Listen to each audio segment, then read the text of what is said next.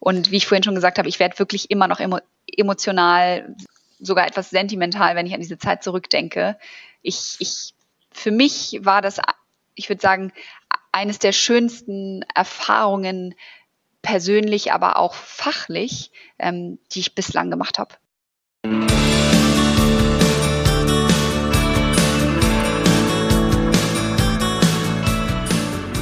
Herzlich willkommen zu einer neuen Folge von Beste Zeit, dem Podcast zum Auslandsstudium von und mit College Contact.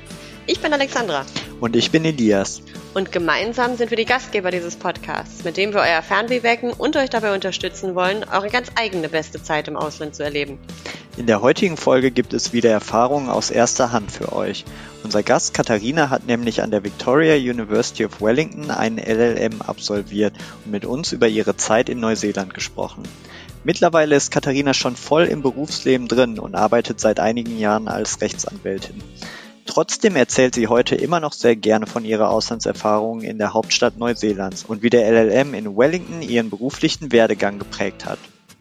Wenn man an Neuseeland denkt, kommt man natürlich auch relativ schnell auf die Lockerheit der Kiwis und die atemberaubende Natur des Landes zu sprechen.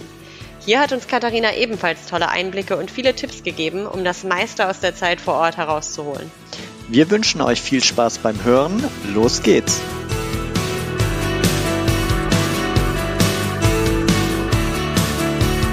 Hallo Katharina, schön, dass du da bist. Hallo, vielen Dank für die Einladung. Ähm, ich freue mich sehr, heute mit euch zu sprechen. Ja, und wir freuen uns von dir ähm, einiges zu erfahren über deinen LLM, den du an der Victoria University of Wellington gemacht hast. Ähm, vielleicht fangen wir mal ganz am Anfang an. Wie bist du denn überhaupt auf die Idee gekommen, einen LLM zu machen? Ja, ich habe ja meinen LLM nach dem zweiten Staatsexamen gemacht. Mhm. Ähm, und das war so ein bisschen eine Mischung eigentlich aus persönlichen Gründen und beruflichen. Ähm, es war eigentlich mein Wunsch, tatsächlich raus aus Deutschland ähm, zu kommen und ein bisschen zu reisen, fremde Kulturen zu sehen. Ähm, ich hatte aber gleichzeitig schon im Laufe des Studiums immer so ein bisschen das Gefühl, oh, ich möchte gerne auch mal ein bisschen über das deutsche Recht hinaus ähm, arbeiten und hatte das im Studium nicht so richtig, konnte das nicht so richtig verfolgen, das internationale Recht. Ähm, und dann war der LLM gerade in so einem weit entfernten Land wie Neuseeland für mich die ideale Mischung, herauszukommen aus Deutschland, ähm, das aber auch so ein bisschen mit, mit fachlicher Fortbildung zu verbinden. Hm. Ähm, du hast jetzt eben gerade schon gesagt, du bist nach dem zweiten Staatsexamen ähm, nach Neuseeland gegangen und hast den LLM gemacht. Das ist ja eher ein bisschen unüblich. Also wir kennen das mehr, dass Studierende nach dem ersten Staatsexamen und dann quasi vor dem Beginn, äh, vor dem Beginn des Referendariats ähm, so ein bisschen zur als Atempause oder ähm, auch, auch um Zeit zu überbrücken, ähm, den LLM machen. Warum hat das für dich gerade nach dem zweiten Staatsexamen äh, Sinn gemacht? War das auch nochmal so eine Atem Atempause dann, bevor also, es hier mit dem Berufseinstieg losgeht? Ja, es war definitiv eine Atempause. Ich habe mir die nach dem ersten nicht genommen. Ich bin in Hamburg sofort reingekommen, ähm, habe sofort einen Referendariatsplatz bekommen und habe dann gedacht, ich muss das jetzt durchziehen. Ähm, das war also wirklich total, ja, ganz, ganz persönlich, eine ganz persönliche Entscheidung zu sagen, boah, bevor ich jetzt sozusagen in das, in das Rad des Berufslebens wirklich einsteige, ähm, mache ich nochmal einen Cut und gehe nochmal raus. Hm. Das ist was, was wir auch immer gerne empfehlen, weil es ja doch so ist, während des Studiums hat man meistens weniger Verpflichtungen. Ähm, man hat vielleicht schon eine Partnerschaft, man hat aber im seltensten Fall schon Kinder, man hat im seltensten Fall schon irgendwo eine eigene Wohnung oder ähnliches. Ähm, und man ist einfach noch nicht so komplett in, ich sag mal, den, den Alltag und die Pflichten des Lebens so einge, eingebunden, so dass man da wirklich noch die Möglichkeit hat, einmal auch alles ähm, in Kisten zu packen und für ein Jahr oder zwei an die Seite zu stellen. Und dann eben tatsächlich die Zeit zu nutzen, um nochmal richtig rauszukommen. Und das war ja bei dir dann auch äh, ja gar nicht so lange vor Corona. Du bist ja kurz vor Corona quasi dann auch fertig geworden. Das heißt, da warst du wahrscheinlich doppelt glücklich, dass du die Gelegenheit da nochmal gehabt hast. Ne? Absolut, ähm, zumal das ja nicht nur für mich, also ich habe dann ja in Neuseeland nicht nur studiert, sondern ich bin davor, also vor dem LLM und nach dem LLM, äh, bin ich wahnsinnig viel gereist und hatte auch diese, ähm, also diese Erfahrungen waren komplett unbeschränkt von irgendwelchen Corona-Einschränkungen. Ähm, mhm da war ich, da habe ich ganz lange von gezehrt und muss auch sagen, ich zehre heute noch von meinem Aufenthalt in Neuseeland. Deswegen mhm. freue ich mich so, dass wir äh, heute miteinander sprechen. ähm, was hat dich denn an Neuseeland so gereizt? Ähm, du hast schon gesagt, es ist weit weg. Das ist natürlich eine Sache, aber es gibt andere Orte, die auch weit weg sind. Ähm, und äh, vielleicht äh, eine zweite Frage, warum hast du dich explizit dann auch für die Victoria University of Wellington entschieden? Ja, also warum Neuseeland als Land? Das hat auch persönliche Gründe. Ich habe ähm, eine sehr gute Freundin, beziehungsweise meine beste Freundin aus Kindheitstagen, die ist nach Neuseeland äh, gegangen, um dort ein Jahr Work and Travel zu machen. Und die ist nie zurückgekommen. Die hat sich verliebt, oh. die ist mittlerweile verheiratet mit einem Kiwi, die haben zwei Kinder. Und die habe ich besucht ähm, mal für vier Wochen ähm, im Laufe des Studiums und habe mich so verliebt in dieses Land und wusste dann einfach, ich, ich bin noch nicht fertig mit Neuseeland. Ich, ich möchte mhm. noch mal ähm, länger dort sein. Ähm, und deswegen wusste ich, der LLM, den, den mache ich in Neuseeland. Mhm. warst du denn da auch schon in Wellington oder ähm, warst du da woanders? Ich, ich war ganz kurz in Wellington und ich fand Wellington nicht schön. Okay. Ich war wirklich nur, nur ich glaube, anderthalb Tage dort und dachte, boah, ist furchtbar, ist ja so windig. Hm. Windy Valley ähm, ist, äh, ist nur ein Begriff. Ähm, das ist sehr, sehr windig dort. Hm. Ähm, aber das hat, äh, vielleicht kommen wir da später, glaube ich, nochmal zu. Also das hat Wellington, ist Wellington absolut nicht gerecht geworden. Mhm. Wellington ist eine traumhafte Stadt. Ich weiß, bei meinem ersten Besuch in Wellington hat es in Strömen gegossen und auch überhaupt nicht wieder aufgehört ähm, sodass wir dann relativ schnell in das, in das Te-Papa-Museum geflüchtet sind. Ähm, da kann man dann ja auch einen langen Regenschauer wirklich aushalten, weil das ist, äh, finde ich, eines der faszinierendsten Museen, ähm, in denen ich äh, je gewesen bin. Und als wir dann irgendwann wieder rauskamen, da kam dann die Sonne raus und da hat sich dann auch so die, die Schönheit Wellingtons offenbart. Ähm, aber das ist wirklich so richtiges Inselwetter dort. Also ähm, da kommen wir bestimmt später auch nochmal drauf. Ähm, aber wenn du gesagt hast, dir hat äh, Wellington beim ersten Mal gar nicht so gut gefallen, ähm, warum ist es denn dann trotzdem eine Uni in Wellington geworden? Äh, ja, gute Frage. Ähm, und da habe ich auch äh, schon wieder so ein bisschen mehrere äh, Anknüpfungspunkte ähm, gehabt. Ähm, warum Wellington? Zum einen ganz persönlicher Grund, Wellington liegt mehr oder weniger in der Mitte des Landes. Ja, und das ist daher absolut perfekt, um, um von dort Reisen zu starten. Also man kommt ganz schnell ähm, in den Norden ähm, der Nordinsel und man kommt auch ganz schnell in den Süden oder in die Mitte der Südinsel. Und weil ich einfach wirklich das Land auch kennenlernen wollte, ähm, habe ich gedacht, boah, das ist, das ist eine tolle, ähm, eine tolle Lage innerhalb des Landes. Ähm, dazu kam dann für mich ähm, also als, als andere ähm, Unis kamen für mich nur noch Christchurch und Auckland ähm, in Betracht. Ich, ich glaube, Dunedin geht auch, war aber für mich keine mhm. Option. Ähm, Auckland ist eine Großstadt. Großstadt hatte ich äh, in Deutschland genug. Ich habe in, in Hamburg studiert, in, in Berlin den, ähm, das Referendariat gemacht. Das heißt, ich wollte definitiv nicht, definitiv nicht in eine Großstadt. Wellington hat aber ähm, ist für mich eine ganz starke Kombination aus mehreren Dingen. Also erstmal ist es so, dass in Wellington das politische Leben ähm, sich konzentriert und wirklich auch, auch tobt.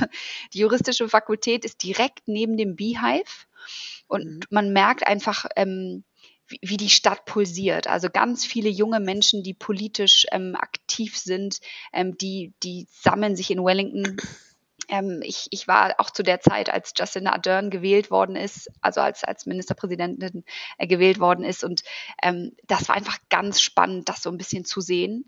Ähm, mhm und im Alltag so richtig, das im Alltag so richtig zu integrieren. Also wir waren wirklich regelmäßig ähm, im, im, Parlament und haben uns das angeguckt. Ähm, mhm. Das war einfach, das war einfach wirklich großartig. Und ähm, für ein, ein Unterschied auch noch zu Wellington und Auckland ähm, oder auch ähm, zu Christchurch. Man kann in Wellington überall zu Fuß hingehen. Man wohnt in der Nähe der Uni, selbst wenn man privat wohnt. Das konnte Auckland mir nicht bieten. Also da hätte ich dann, wäre ich dann jeden Morgen 40 Minuten zur Uni gefahren und das wollte ich einfach nicht.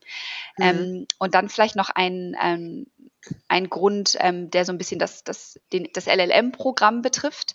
Ähm, für mich war es damals so, dass Christchurch hatte den LLM nur auf äh, Thesis Basis, also nur basierend auf dem LLM-Programm, dass man eine, eine Hausarbeit schreibt. Und das wollte ich mhm. nicht. Ich wollte ganz ähm, ich wollte viel lieber in, in einen Klassenverband lernen und ähm, den LLM sozusagen, das LLM-Programm bestreiten, indem ich mehrere Kurse wähle und dann Klausuren schreibe und kleinere Hausarbeiten mache. Hm. Ähm, und das hat Wellington damals ähm, angeboten und Christchurch nicht. Und bei hm. Auckland muss ich gestehen, ich glaube, die hatten auch beides. Ähm, Hm. Auckland war aber einfach aus tatsächlichen Gründen für mich keine Option. Hm. Das ist ja auch, also ein kursbasierter LLM ähm, macht es ja auch sehr viel leichter, einfach äh, Neuseeländer und, ähm, und auch andere internationale Studierende kennenzulernen. Also ähm, ich sag mal, wer sehr forschungsorientiert ist, für den ist sicherlich auch ein LLM by Thesis interessant. Ähm, aber gerade wenn es auch darum geht, wirklich, äh, wirklich die, die Kultur, die Mentalität und ähm, auch die Denkweise der Leute kennenzulernen, ähm, dann ist es natürlich viel, viel einfacher, wenn man auch äh, Kurse belegt. Ne? Absolut. Also das Netzwerk, das ist ein, ein Punkt. Den habe ich, der war auch für mich absolut wichtig, aber auch die Sprache. Also ich muss sagen, ich glaube, also wahrscheinlich auch ein persönlicher Punkt, aber für mich war es um einiges leichter, ähm, das akademische Englisch ähm, zu lernen bzw. zu perfektionieren, indem ich wirklich mit Professoren sprechen muss. Ja, also indem mhm. ich, du musst das Reading machen vor der Stunde, sonst kannst du dich einfach nicht unterhalten. Ähm, du kannst nicht diskutieren über das Thema. Und diese Selbstkontrolle, die hast du im, im äh, nicht, wenn du den LLM machst, ähm, im Wege ausschließlich einer Hausarbeit. Das, mhm. das fällt einfach weg. Du kannst über einen geschriebenen Satz viel, viel länger nachdenken als über einen gesprochenen. Das stimmt. Ähm, vielleicht noch eine Sache ganz kurz ähm, für diejenigen, die jetzt mit Wellington und dem politischen Leben nicht ganz so vertraut sind. Du hattest den Beehive angesprochen, das sollten wir vielleicht einmal kurz aufklären. Ähm, das ist der Spitzname für das neuseeländische Parlament, weil das von außen so ein bisschen aussieht wie ein Bienenstock ähm, und ich glaube auch so das Treiben drin ähm, einfach einem dem Treiben in einem Bienenstock dann gleicht. Ne? Genau, ja, ganz genau. Ähm, aber man muss, ja. Ich habe schon die Fragezeichen gesehen bei dir, Elias. Ich musste gestehen, ich habe mal kurz äh, parallel gegoogelt. Ich konnte es mir dann, äh, oder ich dachte zumindest, ja, ich krieg's auch aus dem Kontext bestimmt erschlossen, aber dann dachte ich mir, boah, jetzt würde ich doch gerne auch nochmal äh, mir das Gebäude anschauen, wie es aussieht. Und ja, Genau.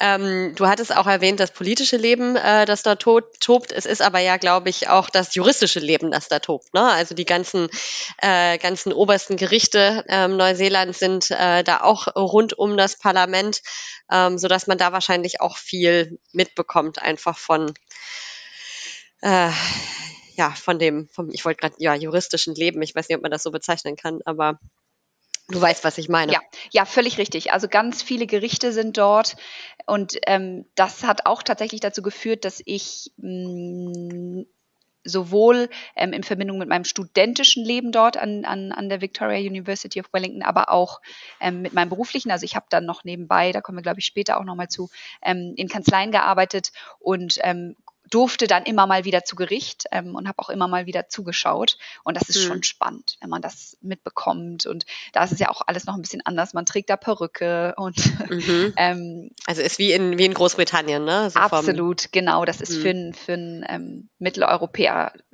schon spannend. Also aus mhm. Deutschland kennen wir das natürlich gar nicht. Wir haben die Robe und das ist das höchste der Gefühle. Und die mhm. sind, haben da einfach eine ganz andere Tradition. Cool. Ähm, ich weiß, Elias, du stehst, glaube ich, schon in den Startlöchern, weil du auch Fragen an Katharina hast, aber vielleicht eine letzte von mir erstmal. Ähm, du hast Jacinda Ardern erwähnt. Ähm, wie muss man sich das denn vorstellen? Trifft man die dann auch mal beim Bäcker oder äh, auf dem Weg zur Uni? Also ähm, tatsächlich ja. Also ich habe okay. sie kennengelernt in Anführungsstrichen. Äh, das muss man äh, ja kennengelernt, in Anführungsstrichen, so lasse ich es stehen. Ähm, an ihrem Wahltag, äh, als sie gewählt worden ist, kam sie raus aus dem Beehive und die, eine, ich würde sagen, die bekannteste neuseeländische Reggae-Band, Fat Freddy's Drop, hatte sich spontan entschieden, vor dem Beehive zu spielen.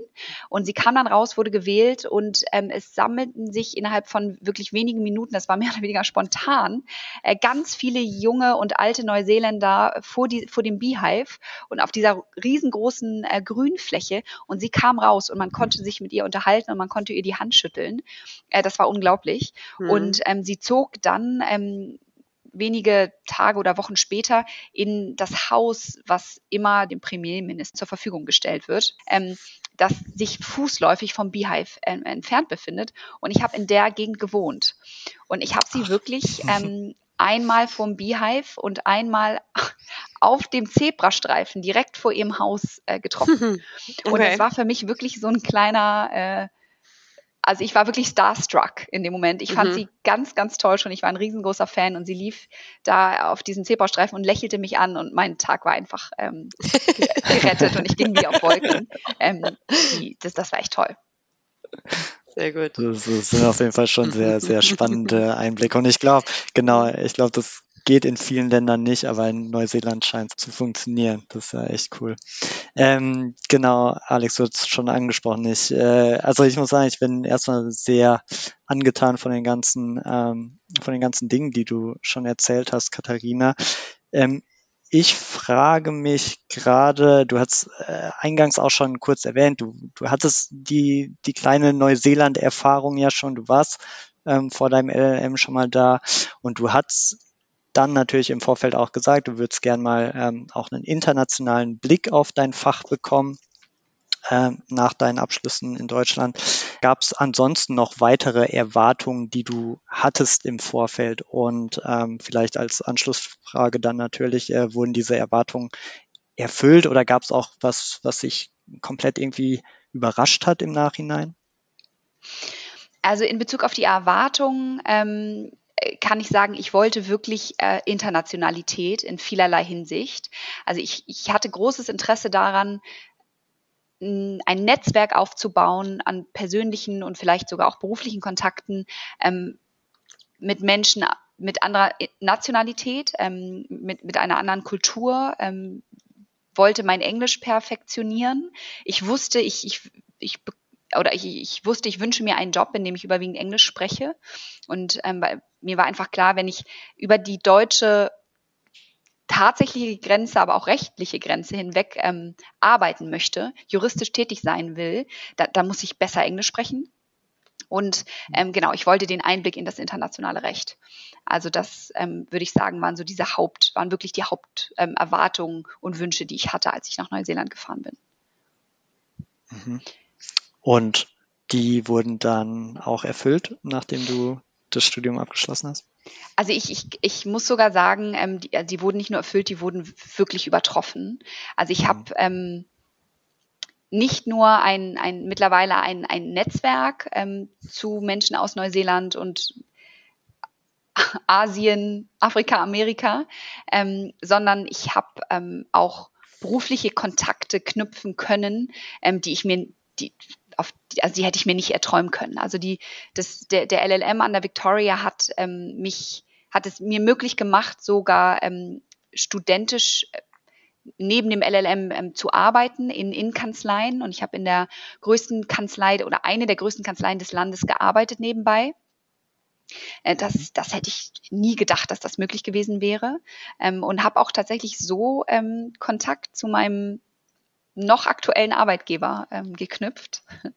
ähm, und dann muss ich sagen, ja, dass dieses politische Leben mich so einfangen würde, ähm, dass auch noch die Pre Premierministerin, die das ganze Land und ich würde sagen auch die Welt nachhaltig beeindruckt hat durch ihre Art und ich hautnah dabei bin, ähm, das, das hätte ich mir auch nicht erträumen lassen. Von daher auch in der, in der, der ähm, Perspektive absolut übertroffen und ähm, dass ich wirklich so viel reisen konnte das, das hätte ich mir auch absolut nicht ähm, erträumt. Und vielleicht noch eine Sache, die mir gerade einfällt in Bezug auf Erwartungen erfüllt oder übertroffen. Ähm, ich habe sogar den Bundespräsidenten und seine Frau kennengelernt, weil der in Neuseeland, Neuseeland. war. Äh, mhm. genau, ähm, weil der äh, in Neuseeland war und seine Frau mitgebracht hat, Frau Bodenbender. Und die ist auch Juristin ähm, in Deutschland und die wollte die juristische Fakultät in Wellington kennenlernen und insbesondere mit Frauen sprechen, die deutsche Juristen sind, aber in mhm. Neuseeland tätig. Mhm. Ähm, mhm. von daher absolut übertroffen, Erwartungen übertroffen. Sehr cool. Die ist ja, glaube ich, Richterin, ne? Das ist, die äh, war Richterin, ja. genau. Die, die, musste, mhm. die musste das ähm, ihr Amt äh, pausieren ähm, jetzt als, als mhm. ähm, Frau des Bundespräsidenten. Mhm, okay. Ähm, das ist natürlich auch spannend. Also äh, das sind so Berührungspunkte, die, die man dann in Deutschland eher nicht hat die dann aber in Neuseeland einfach so ein bisschen aufgrund der, der Größe und auch der anderen Mentalität wahrscheinlich, wie, wie da mit, mit Politikerinnen und Politikern umgegangen wird und äh, wie auch so das Sicherheitsempfinden dann wahrscheinlich der Politiker ist, ähm, ist das da möglich gewesen. Das ist ja richtig spannend. Äh, mit Jacinda Ardern können wir natürlich jetzt nicht mehr dienen. Das heißt, wer jetzt den Podcast hört und nach Neuseeland geht, ähm, zumindest Premierministerin ist sie nicht mehr, aber ähm, ich glaube, sie geht jetzt zu den Vereinten Nationen oder sie ist schon zu den Vereinten Nationen gegangen. Ich meine, da gab's Ähm, da gab es Entwicklungen, ähm, was sie jetzt machen möchte. Aber wer weiß, vielleicht, äh, vielleicht läuft sie ja jetzt tatsächlich mal ähm, dann einem beim Bäcker über den Weg, wenn sie nicht mehr als aktive Politikerin da ich, ich meine, sie lebt immerhin noch in Wellington. Das ist doch schon mal gut. Sehr schön. Sehr das gut. könnte also funktionieren, ja. Mhm. Ähm, kommen wir vielleicht noch mal so ein Stück zurück zum, zum Studienalltag, ähm, weil du hast ja jetzt tatsächlich den direkten Vergleich. Du hast ein komplettes Jurastudium hier in Deutschland gemacht, ähm, in Hamburg hast du ja auch schon gesagt, und ähm, du hast den LLM in, äh, in Wellington gemacht. Was würdest du denn sagen, wie sich so der, der Uni- und Studienalltag in Neuseeland von dem in Deutschland unterscheidet? Also sowohl in Bezug wirklich auf den Unterricht, aber vielleicht auch so ein bisschen um das, das Rundrum ähm, das ähm, ich sag mal, Zusammenleben und die Zusammenarbeit mit den anderen Studierenden. Man hört bei JuristInnen und Juristen in Deutschland ja immer, dass äh, die sich gegenseitig die Gesetzestexte in der Bibliothek verstecken und dass es da einen großen Konkurrenzkampf gibt. Ähm, hast du sowas in Neuseeland auch wahrgenommen? Ähm, also ich muss sagen, der, der Unterschied zwischen ähm, dem Studierendenleben in Deutschland und in Neuseeland war für mich, hätte für mich extremer nicht sein können. Ähm, zum einen ist es so, also einmal auf den, auf den, ähm, auf das LLM-Programm direkt ähm, bezogen ist es so, dass wir dort die Größe einer, einer Klassengruppe waren. Also ich glaube, wir waren 30 oder 40 ähm, Studierende. Ich war eine der wenigen Deutschen was für mich toll war, ich wollte auf keinen, gar keinen Fall Deutsch mhm. sprechen. Mhm. Wie viel wart ihr? Wie viel weißt du das noch ungefähr? Wie viel Deutsche? Mhm. Ich, ich glaube, sechs, fünf oder sechs. Ähm, mhm. Ähm, davon haben aber eigentlich, ich glaube, bis auf eine andere Studierende haben das alle auf ähm, Thesis-Basis gemacht, mhm. den LLM. Das heißt, ich habe die auch nicht so wirklich in den Klassen ähm, ähm gesehen, aber natürlich mhm. vorher und nachher war man in Kontakt. Ja. Ähm, genau. Und ähm, dadurch, dass es so ein Klassen, so ein, so ein kleiner Verband ist, wirklich Größe von einer Schulklasse, ist es so, dass man einen ganz direkten Draht und auch Kontakt zu den Professoren hat. Also die, die kennen einen persönlich, ähm, die, mit denen ist man vor und nach äh, dem Kurs in Gesprächen. Äh, das ist da völlig normal, dass man auch mit denen mal in großer Runde zusammen Mittagessen geht oder sich zum Tee trifft. Äh, man trifft sich auch mit denen dann irgendwie zufällig in der Bibliothek oder in der Teeküche. Das ist mir in Deutschland eigentlich, ich glaube, nie passiert.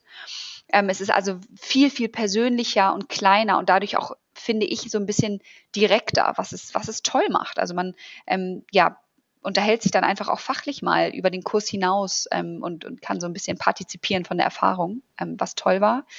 Ähm, zusätzlich hatte ich Professoren, die nicht nur aus Neuseeland kamen. Das ist mir in Deutschland auch noch nicht passiert. Also ich wurde in Deutschland mhm. nur unterrichtet von äh, deutschen Juraprofessoren. Das war in Neuseeland anders.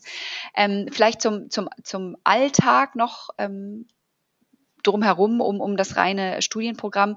Es ist schon so, dass man äh, dass man relativ viel, wenn man das möchte, kann man relativ viel mit den anderen Studierenden, Studierenden zusammen machen. Also nicht nur mit denen, äh, die dorthin reisen, um den LLM zu machen, sondern auch mit den Neuseeländern. Die sind äh, wahnsinnig gastfreundlich ähm, und haben auch große Lust, sich am Wochenende irgendwie zu verabreden. Und dann geht man zusammen zum Rugby oder zum Cricket oder man fährt in den Nationalpark und wandert. Ähm, das ist tatsächlich dort also diese Ideen entstehen da tatsächlich, wenn man zusammen Mittag isst oder mhm. sich in der Bibliothek trifft und unterhält. Also alle sehr nahbar, ähm, absolut gastfreundlich und, und, und toll. Hm. Super. Ähm, du hattest eben schon gesagt, äh, Professoren sind nicht nur aus Neuseeland. Es gibt ja sogar eine deutsche Professorin dort, die, die Petra Butler. Die haben wir jetzt nämlich auch gerade ähm, interviewt ähm, für, für unsere Website und die hat uns auch nochmal so ein bisschen Einblick gegeben in, in den LLM dann aus, aus Professorinnen-Sicht. Ähm, hast du bei der auch einen Kurs gehabt? Also kennengelernt hast du sie ja, glaube ich, aber hattest du auch einen Kurs bei ihr? Genau, ich habe sie kennengelernt und ich habe auch äh, bis heute Kontakt zu ihr. Ähm, wir haben uns sogar schon einmal getroffen, als sie in Deutschland war. Mhm. Ähm, ich hatte bei ihr auch einen Kurs. Und äh, Petra war sozusagen auch, äh, ich habe bei Petra sogar auch meine Abschlusshausarbeit geschrieben, also in dem Kurs, den ich bei Petra hatte, da war sozusagen diese Abschlusshausarbeit angelegt. Ähm, und ich habe, das, das, war ganz toll, Petra kennenzulernen. Also sie hat uns auch danach noch ähm, alle internationalen Studierenden eingeladen nach Hause und wir hatten ähm, in ihrem Garten saßen wir dann haben Kuchen gegessen und sie hat noch andere Professoren eingeladen.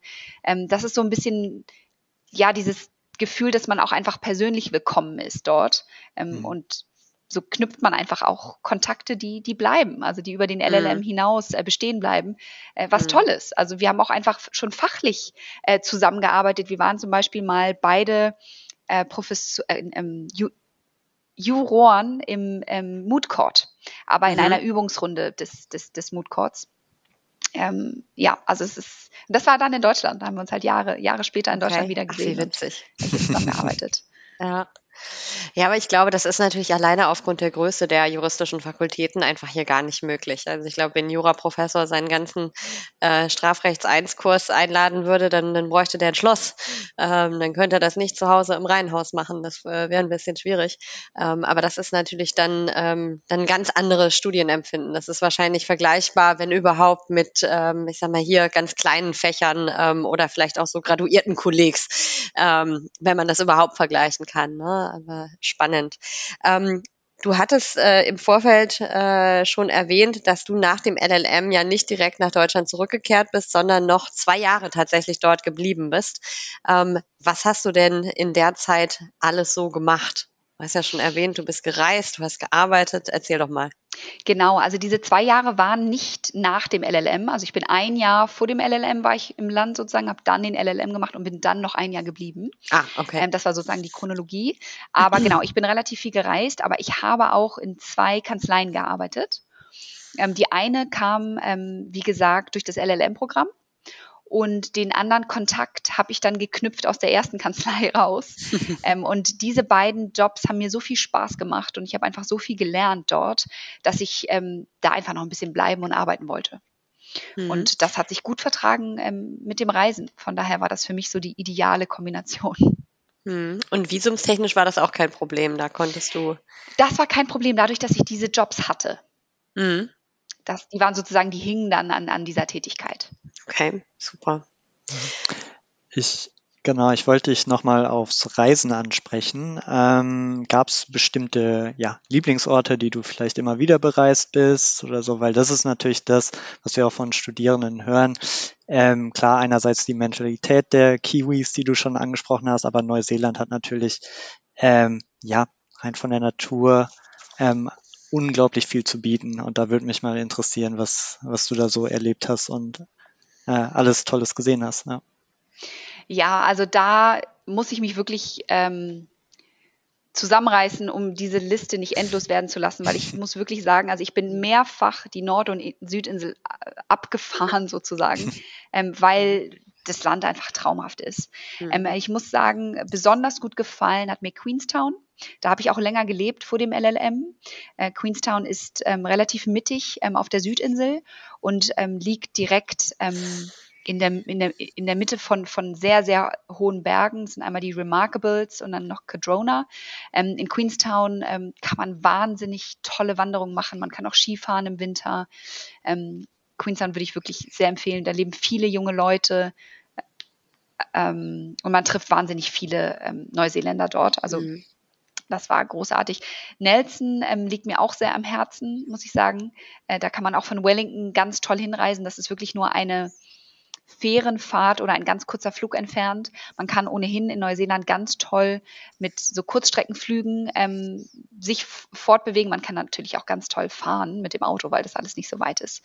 Ähm, genau, Nelson würde ich sehr empfehlen. Wellington hat, ist unglaublich vielfältig. Also auch direkt um Wellington rum ähm, kann man ganz toll, gibt es auch so, so ähm, ähm, Weingüter, die man sich angucken kann. Es liegt, wie gesagt, direkt am Wasser, also man kann auch da ganz tolle Sachen machen. Und dann würde ich, glaube ich, zu dieser Liste noch Wanaka und Milford Sound aufnehmen. Ähm, Wanaka ist auch in der Nähe von Queenstown. Es gibt ein ganz bekanntes Foto von Neuseeland. Da steht so ein Baum im Wasser, der so halb droht umzukippen. Das ist Wanaka, auch ein ganz ähm, reizendes kleines Örtchen. Ähm, und Milford Sound, dort sind die ähm, Fjorde. Mhm. Das hatte ich gerade hängen, da sind die Fjorde, genau. Kann man auch ganz toll, ganz toll reisen und muss man sich unbedingt angucken. Ähm, vielleicht last but not least, ich weiß, dann wird die Antwort wahrscheinlich zu lang. Ähm, es gibt in Neuseeland. Zeit, es gibt in Neuseeland die sogenannten. Genau, jetzt wird es ja interessant hier. ja, genau, genau.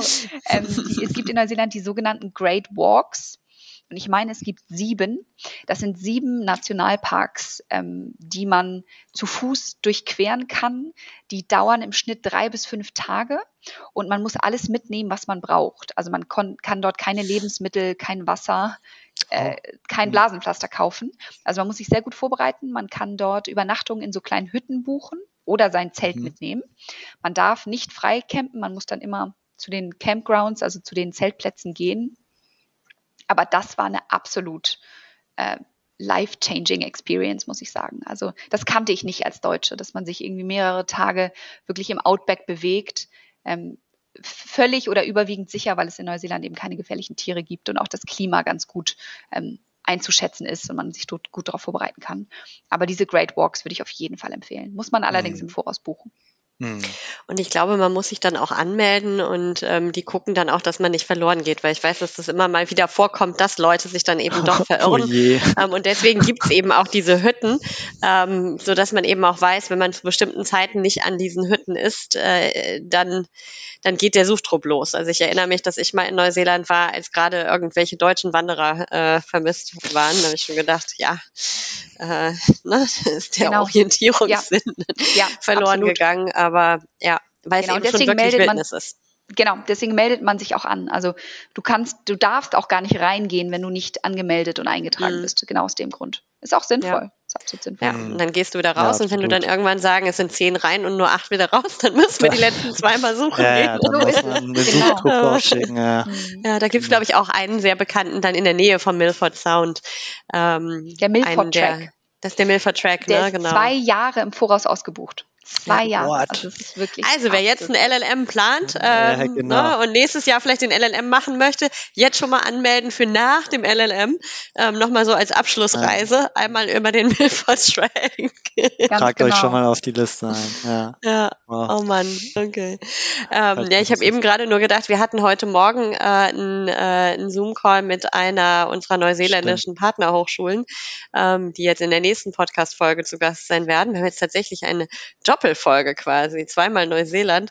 Und ähm, die Mitarbeiterin der Uni hat auch erzählt, dass sie gerade im Urlaub war und ähm, die Südinsel äh, bereist ist. Und ich glaube, ähm, Elias baut sich langsam auch schon so seine, ähm, seine Reiseroute zusammen. Ja, also genau. Queenstown kam heute schon vor, Milford Sound kam Milford schon zweimal Sound vor. Und ähm, ja. ja. also ich mochte Lake Wanaka halt auch total gerne. Ich fand, mir war Queenstown tatsächlich ähm, ein bisschen zu touristisch, ähm, aber ich glaube, es kommt auch sehr darauf an, eben zu welcher Jahreszeit man da Absolut. ist. Absolut. Ähm, es ist halt schon wirklich, es ist halt ja auch das Abenteuersport, äh, die, die, die, die Abenteuersport-Hauptstadt der Welt. Ähm, man wirklich alles Mögliche ausprobieren kann. Das ist, glaube ich, auch so ein absolutes Backpacker-Zentrum. Ähm, und ähm, als ich da war, waren auch sehr, sehr viele Amerikaner dann da, ähm, die sehr viel Party gemacht haben. Also bei uns im Hostel, da, da ging das richtig ab. Und äh, Lake Wanaka fand ich im Vergleich dazu halt ähnlich schön, ähm, aber nicht ganz so nicht ganz so voll und auch so ein bisschen, ich hatte das Gefühl, da waren mehr neuseeländische Familien ähm, und neuseeländische Camper unterwegs. Ich weiß nicht, ob du einen ähnlichen Eindruck hattest. Ich war sehr lange in Queenstown, also ich glaube, ich habe da, ich glaub, war da glaube ich sieben oder acht ähm, Monate vor dem LLM war wow, ich überwiegend okay. dort. Das heißt, ich habe so ein bisschen mehrere ähm, ja, mehrere Zeiten mitbekommen dort. Ähm, und mhm. es, es, mhm. kommt wirklich einfach darauf an, wann man dort ist. Also in der Hochsaison ist es so, dass da sich ganz sicher kein Neuseeländer hin verliert, der dort nicht wohnt, ähm, weil auch einfach die ähm, Hostel- und Hotelpreise komplett explodieren. Ähm, mhm. Es gibt aber auch wirklich Monate, da sieht man wie im Wilden Westen so ein bisschen so den Heuballen über die Straße wehen. Und dann kommen halt wirklich die, die, die, die Kiwis raus und mhm. äh, man hat so ein bisschen den Berg für sich und den See für sich. Also mhm. das sind, ähm, genau, es kommt wirklich darauf an, wann man dort okay. ist. Stichwort Kiwi. Ähm, hast du mal einen echten Kiwi gesehen während deiner Zeit in Neuseeland? Entweder in freier Wildbahn oder irgendwo in einem, in einem Sanctuary? Tatsächlich, also leider nicht in freier Wildbahn. Ich hatte sehr gehofft, ähm, in einem der Nationalparks äh, einem zu begegnen. Äh, also daher leider nicht in freier Wildbahn, aber in einem ähm, Sanctuary, würde ich sagen, für Kiwis in Queenstown. Ah, die ja. haben dort tatsächlich so eine ich glaube, das war eine Aufzuchtstation für Kiwis. Und dort ähm, konnte man tatsächlich welche sehen. Mhm. Schön. Mhm. Sehr gut. Elias, wir meinen die Vögel, nicht die Früchte, nicht die Bewohner Neuseelands. Die gibt es in freier Wildbahn aus. So. Das äh, habe ich tatsächlich schon mitbekommen. Ne? Das ist gut. ähm, ja, auf jeden Fall sind das eine Menge Highlights, die du jetzt schon genannt hast, Katharina. War auf jeden Fall wieder ein kleines Segment zum, zum Mitschreiben. Ähm, mhm. Genau, aber jetzt vielleicht auch die, die Überleitung, wenn wir jetzt so ein bisschen oder wenn du jetzt so in Erinnerungen schwelgst. Ähm, jetzt bist du seit ein paar Jahren wieder in Deutschland. Ähm, wenn du so zurückblickst, was hast du denn so aus deiner Zeit in Neuseeland mitgenommen? Also primär würde ich sagen, habe ich, was ich wirklich mitgenommen habe, ist die Liebe zum Land und Freunde fürs Leben. Also ich bin bis heute absolut ein absoluter Fan von Neuseeland. Das Land ist mir wirklich so ans Herz gewachsen und bis heute rufen Freunde oder Bekannte von Freunden mich an und sagen, hey, ähm, wir planen einen Trip nach Neuseeland, wo sollen wir hinfahren? Und mir hm. ähm, wirklich meine Augen strahlen, wenn ich über Neuseeland reden kann. Ähm, und ich habe auch bis heute einfach Kontakt zu sehr, sehr vielen äh, ehemaligen Kommilitonen, ähm, die ich kennengelernt habe an der Victoria, was, was wirklich toll ist. Ähm, und dazu muss ich sagen, hat sich mein Wunsch, den ich zu Beginn des LLMs den hatte ich dort schon, aber der war noch nicht wirklich ausgeprägt. Und zwar der Wunsch, grenzüberschreitend juristisch zu arbeiten. Und der hat sich da verfestigt. Und ich glaube auch, dass ich da so ein bisschen die Wurzeln gelegt habe dafür, dass ich das machen kann. Weil mein, mein, mein, mein Job ähm, oder mein aktueller Job, die haben mich damals oder ein großer, ein, ein großer Vorteil in meinem Bewerbungsprozess war einfach wirklich der LLM, die Sprachfähigkeiten und so ein bisschen der, das Interesse am internationalen Recht. Ähm, von daher habe ich für mich ähm, persönlich und beruflich das Maximum mitnehmen können. Und dafür bin ich echt dankbar. Hm. Das wäre nämlich jetzt auch meine nächste Frage gewesen, ähm, inwieweit dir der LLM beim Berufseinstieg geholfen hat. Du hast ja schon erzählt, dass dein aktueller Arbeitgeber, ähm, der ja auch dann der erste Arbeitgeber nach dem nicht war? Nee, nicht ganz Nein? richtig. Ich hatte noch einen, äh, ich bin, war erst noch woanders. Den okay. ähm, Beruf habe ich nicht, also den habe ich bekommen aufgrund der Kurse des LLMs.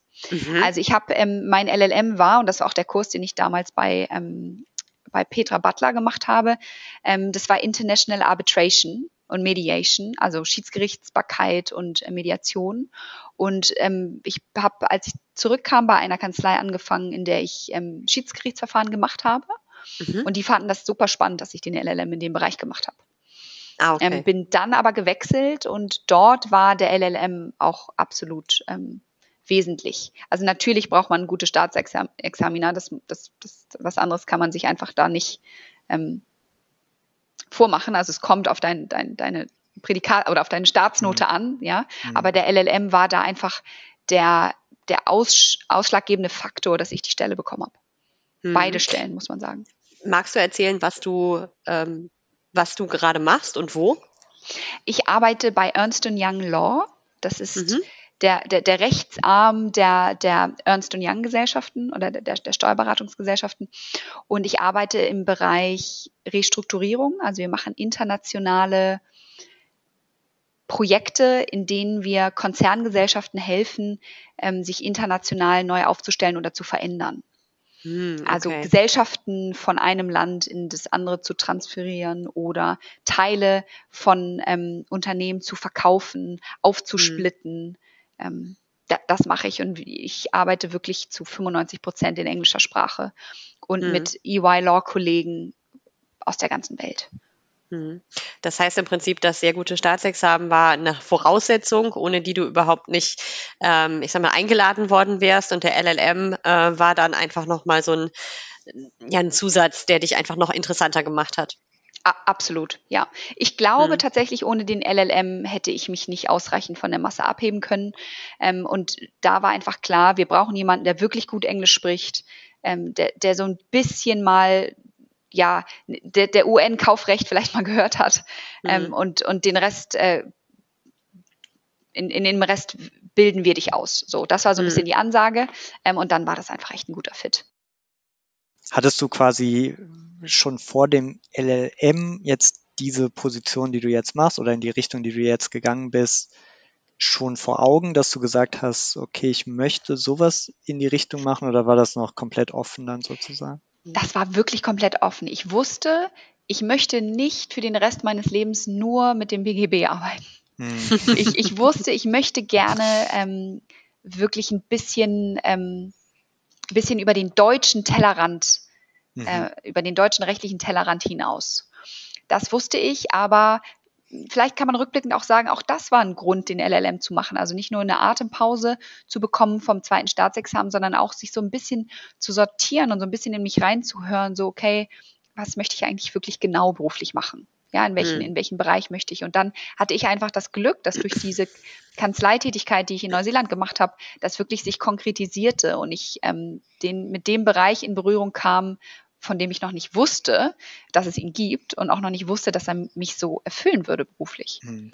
Ähm, was würdest du denn anderen Jura-Studierenden aus Deutschland raten, die auch über ein LLM im Ausland und vielleicht sogar speziell in Neuseeland nachdenken?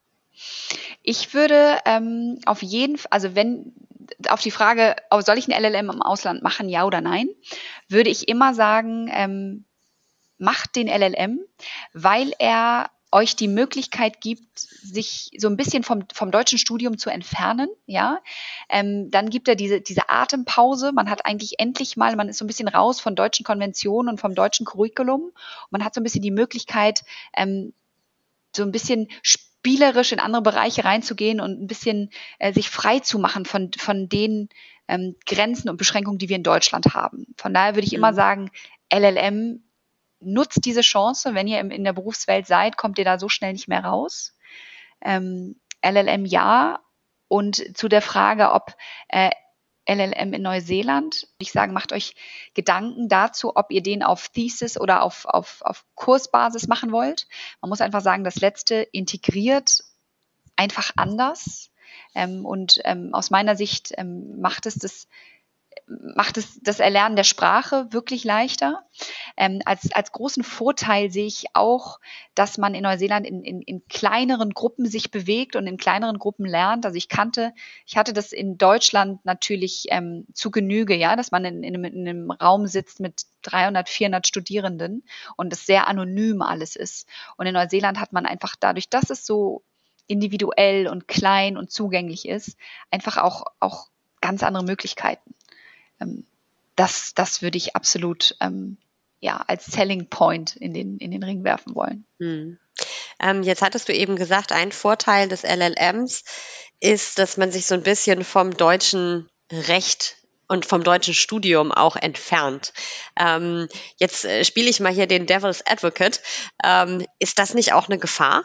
Also verlernt man dann nicht vielleicht die Dinge, die man in Deutschland gelernt hat und ist es dann nicht wahnsinnig schwer, da wieder reinzukommen? Also ich meine, ich weiß, die Frage ist bei dir jetzt hypothetisch, weil du natürlich ähm, das zweite Staatsexamen schon hinter dir hattest, aber ich kann mir vorstellen, dass das vielleicht ein Gedanke ist, den ähm, der eine oder die andere hat, ähm, die jetzt über ein LLM nach dem ersten Staatsexamen nachzudenken, zu sagen, boah, dann bin ich da ein, zwei Jahre raus, habe ein anderes Rechtssystem kennengelernt und dann muss ich aber ja wieder zurück in diese äh, ne, in diese deutsche Lernkultur und äh, muss ja dann wieder loslegen. Was, was würdest du denn dazu sagen? Siehst ich, du die ich, Gefahr auch? Ich glaube, die Gefahr besteht nicht. Also wenn man das erste Staatsexamen gemacht hat und wirklich jahrelang ähm, am besten am Ende noch mit Repetitorium ähm, die wichtigsten Dinge ähm, in seinen eigenen Kopf gehämmert hat, dann freut sich, glaube ich, der Geist eher, wenn er einfach mal ein paar Monate ähm, sich nicht mit diesem Wissen beschäftigt, weil das hat dann Zeit, sich zu setzen. Und man mhm. kann dem Körper so ein bisschen oder auch den Geist mit einfach mit anderen Dingen beschäftigen. Und ähm, ich habe die Erfahrung gemacht, und das ist auch die Erfahrung, die Freunde von mir gemacht haben, und wir haben da viel auch zu gesprochen. Ähm, sobald du das Wissen wieder brauchst, rufst du das sofort wieder ab. Also das ist mhm. wirklich ein Schnipsen und man ist wieder im Game. Ähm, das, also die, die Gefahr sehe ich tatsächlich nicht. Ähm, mhm. muss aber sagen, ähm, dass ich persönlich für mich die Entscheidung getroffen habe, den LLM nach dem zweiten zu machen, weil ich einfach, ich wollte einfach da durchgehen. Also ich wollte einfach nach dem ersten direkt das zweite machen, weil ich wusste, ich bin jetzt irgendwie, ich habe jetzt hier einen Lauf. Ähm, ich für mich persönlich brauche das, ähm, das jetzt durchzuziehen. Hm, von daher kann ich schon verstehen, wenn man, wenn der Gedanke kommt, ja, oder die Angst da ist. Aber ich glaube, wenn man da so ein bisschen sich selber kennt und auf sich hört, dann kann man das ganz gut für sich mhm. einschätzen. Aber das ist vielleicht ja auch eine gute Erkenntnis für diejenigen, die jetzt heute zuhören, ähm, weil ich glaube, dass vielen gar nicht bewusst ist, dass es auch möglich ist, den LLM nach dem zweiten Staatsexamen noch zu machen, ähm, weil es eben so der Klassiker ist, es eben nach dem ersten zu tun. Und ich glaube, dass es vielleicht auch gerade für diejenigen, die jetzt eben sagen, ich würde es eigentlich gerne durchziehen oder ich, ich bin hier vielleicht auch gerade irgendwo, ähm, ich habe einen super Freundeskreis, ich habe einen super Nebenjob, ich bin eigentlich hier ganz glücklich, aber ich, ich habe das so im Hinterkopf, dass ich das machen möchte irgendwann, ähm, dass es eben nicht zu spät ist nach dem zweiten Staatsexamen, sondern dass man dann natürlich auch vielleicht mit der mit der Freiheit zu sagen, ich habe meinen zwei Staatsexamina hinter mir, ich kann im Prinzip, wenn ich zurückkomme, direkt mhm. in den Beruf einsteigen. Ähm, ja, dann nochmal diese Zeit auch zu nehmen ähm, und vielleicht eben auch, so wie du es gemacht hast, ähm, im Anschluss noch äh, ein Stück weit praktische Erfahrung zu sammeln. Ähm, bei Deutschland läuft nicht weg, ne? äh, wenn man dann mit dem, mit dem LLM fertig ist, ähm, dann eben noch eine Zeit lang vielleicht in Neuseeland zu arbeiten oder nochmal auch woanders im Ausland zu arbeiten, bevor man dann zurückkommt. Also. Absolut. Deutschland läuft nicht weg und vor allem geht Deutschland nicht mehr weg. Wenn man dann mhm. wirklich in Deutschland angefangen hat und eingestiegen ist, dann ist es jedenfalls aus meiner Erfahrung viel, viel schwieriger, schwieriger zu sagen, ich, ich unterbreche jetzt nochmal, ich mache ein Sabbatical oder ich mache nochmal den LLM. Ähm, mhm. ich, da, und dann, dann hat man eben wirklich, dann hat man gesteigerte Lebenserhaltungskosten, weil man sich dann irgendwie die große Wohnung schon genommen hat oder man hat Eigentum gekauft. Ähm, Im Zweifel ähm, sind wir noch genug ähm, in Deutschland und werden noch genug ähm, arbeiten bis zum Eintritt in das Rentenalter. Ähm, von mhm. daher würde ich sagen, das, die, die, die meisten Jurastudenten oder, oder ich würde sagen alle, wir sind einfach schon so stringent gewesen im Studium, sonst hätten wir das, das Staatsexamen oder die Staatsexamina nicht, nicht, nicht geschafft. Ähm, und sich dann einfach so eine kleine Auszeit zu nehmen, war jedenfalls für mich absolut in so vielerlei Hinsicht einfach wirklich mhm. Ist aber auch immer schön, dass wir von einem äh, Masterstudium als Auszeit reden. so. ja, Manche Leute machen ähm, Urlaub und andere Leute machen ja. einen LLM. Ne? Ja, ja, ja. Also der LLM muss ich sagen, ich, ich habe für den LLM schon auch gelernt. Natürlich habe ich gelernt äh, und habe auch äh, da gesessen stundenlang meine Hausarbeit geschrieben, aber er ist nicht zu vergleichen ähm, mit mhm. einem ersten oder zweiten Staatsexamen. Es ist natürlich auch der Druck nicht so da, ne? Weil ah, die Staatsexamina, die brauchst du mhm. ähm, und der LLM ist letzten Endes ähm, Ne? Äh, der ist eine, eine freiwillige Zusatzqualifikation. Absolut. Schön. Toll. Dann habe ich eigentlich zum Abschluss nur noch eine allerletzte Frage und ich glaube, ich äh, kenne die Antwort schon. Aber kannst du denn den LLM an der Victoria University of Wellington weiterempfehlen? Ja, absolut. Also für mich war das once in a lifetime, ähm, eine once in a lifetime Experience. Und wie ich vorhin schon gesagt habe, ich werde wirklich immer noch emo emotional sogar etwas sentimental, wenn ich an diese Zeit zurückdenke.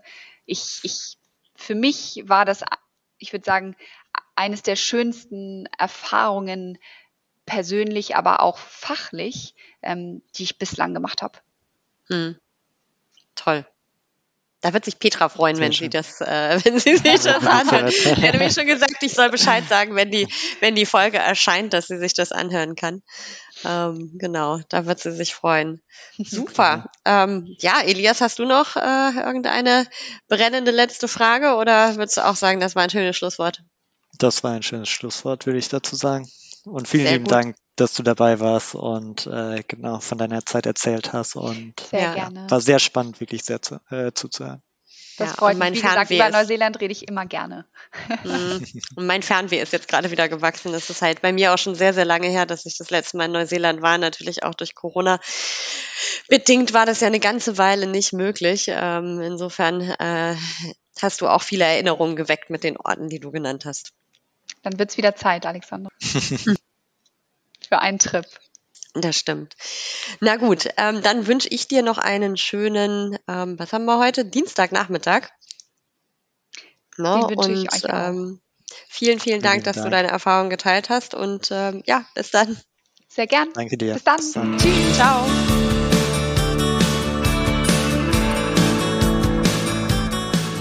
Das war doch jetzt nochmal ein richtig gutes Schlussplädoyer für einen LLM in Neuseeland, oder?